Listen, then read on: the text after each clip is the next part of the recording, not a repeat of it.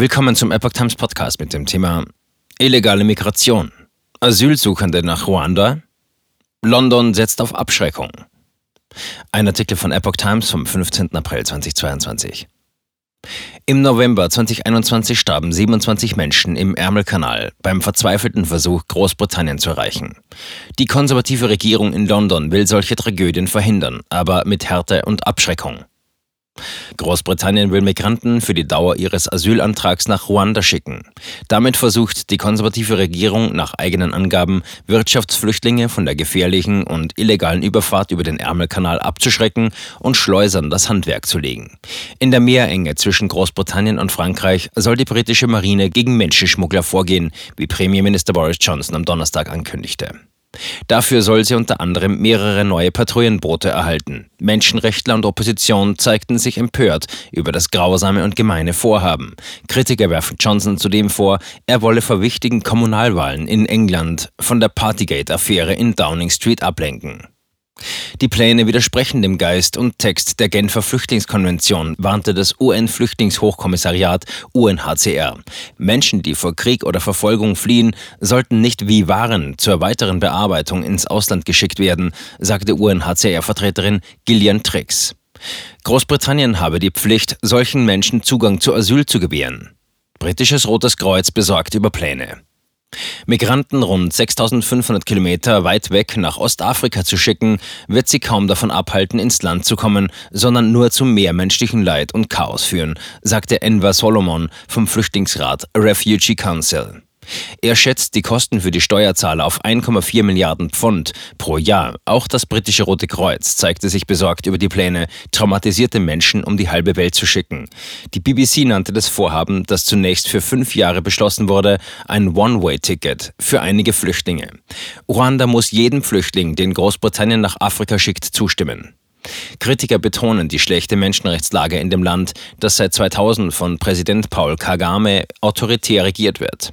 Vor allem in den Bereichen Bildung, Gesundheit und Infrastruktur wurden zwar große Fortschritte gemacht, allerdings wird Kagame vorgeworfen, Dissidenten zu verfolgen und die Meinungsfreiheit zu unterdrücken. Johnson sprach von einem der sichersten Länder der Welt. Noch vergangenes Jahr hatte London die Regierung in Kigali kritisiert, nun reiste Innenministerin Priti Patel zur Unterschrift nach Ruanda, obwohl nach Ansicht von Experten viele rechtliche Fragen offen sind. Patels politische Karriere hängt an der Bekämpfung illegaler Einwanderung. Sie hatte angekündigt, dank des Brexit das kaputte Migrations- und Asylsystem zu reparieren. Strenge Visaregeln sollen nur noch die klügsten Köpfe ins Land lassen.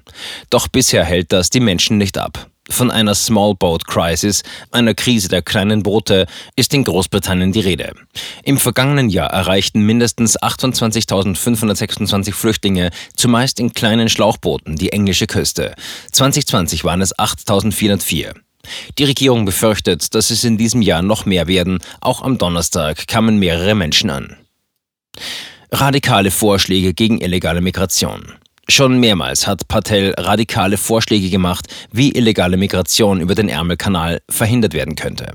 Immunität für Grenzschützer, sogenannte Pushbacks auf offener See, kein Asylrecht für illegal Einreisende, Aberkennung der Staatsbürgerschaft. Doch die meisten Vorhaben hat ihr die zweite Parlamentskammer, das House of Lords, auf ihrem Gesetzentwurf herausgestrichen. Nun will sie zumindest das Abkommen mit Ruanda als Erfolg vorweisen, nachdem zuvor mehrere Länder und Gebiete wie Albanien und Gibraltar teils empört Berichte über entsprechende Vereinbarungen dementiert hatten. Wer in Großbritannien auf eine Asylentscheidung warten kann, soll künftig in streng kontrollierten Auffanglagern untergebracht werden. Patel ist für Johnson von zentraler Bedeutung, um sein Brexit-Versprechen Take Back Control, die Kontrolle zurückerlangen, umzusetzen. Ihre Aufgabe sei, die Bewegungsfreiheit von Menschen ein für allemal zu beenden, sagte die 50-Jährige einst. Als Tochter indischstämmiger Eltern, die vor Jahrzehnten aus Uganda einwanderten, ist sie für Johnson ein passendes Gesicht in der Migrationsfrage. Für die Konservativen bedeutet Kontrolle vor allem Kontrolle über die eigenen Grenzen. Ohnehin hatte sich das Vereinigte Königreich nie am Schengen-Abkommen zum kontrollfreien Reiseverkehr beteiligt. Seit dem Brexit macht es die Regierung auch EU-Bürgern schwer, für Arbeit und Wohnen ins Land zu kommen. Doch mit dem EU-Austritt sind auch Möglichkeiten weggefallen. So hat London kein Rücknahmeabkommen mit einem EU-Staat. Verhandlungen blieben bisher ohne Ertrag. Dass Ende November 2021 bei dem Versuch, mit einem nicht seetauglichen Gummiboot über den Ärmelkanal zu setzen, 27 Menschen starben, war auch für die britische Regierung ein Schock. Johnson sagte nun, er wolle verhindern, dass die Meerenge für noch mehr Menschen zu einem nassen Grab werde. Asylexperten hingegen fordern die Regierung auf, endlich legale Reisealternativen zu schaffen.